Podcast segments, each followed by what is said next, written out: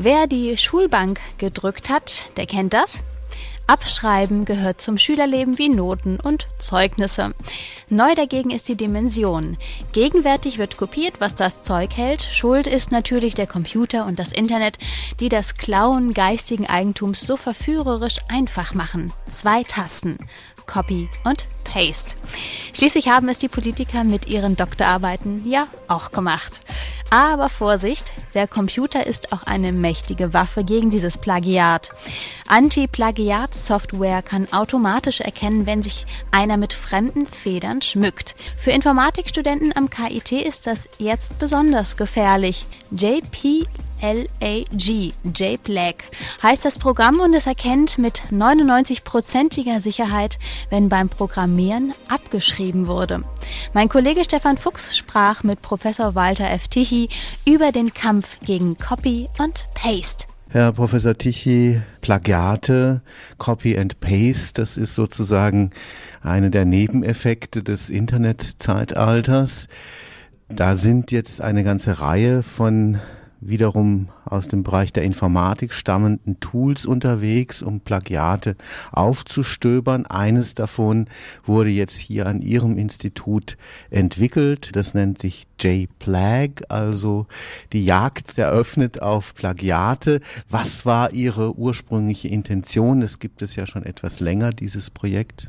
Ja, das JPLAG-Programm hatten wir ursprünglich 1994 oder 95 entwickelt um bei Hausaufgaben der Studenten die Plagiate zu entdecken. Also wir haben den Fall, dass unsere Informatikstudenten natürlich Hausaufgaben abgeben müssen, die Programme sind.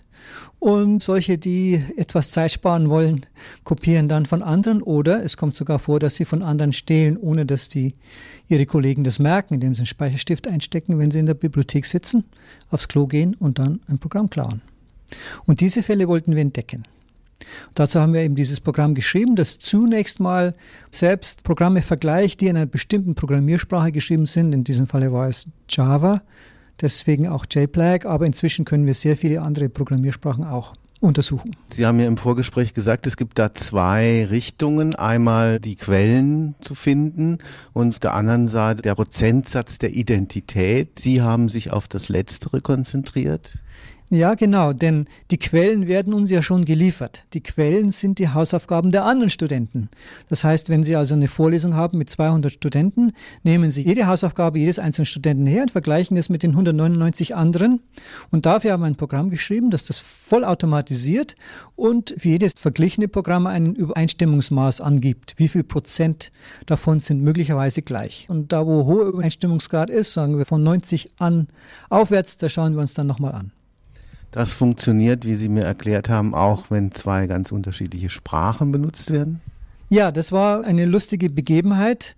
Wir hatten also zwei Programme, die sahen völlig unterschiedlich aus. Das eine war auf Englisch geschrieben, das andere war auf Deutsch. Aber JPEG hat angeschlagen und gesagt, hallo, hier gibt es 90 Prozent Übereinstimmung.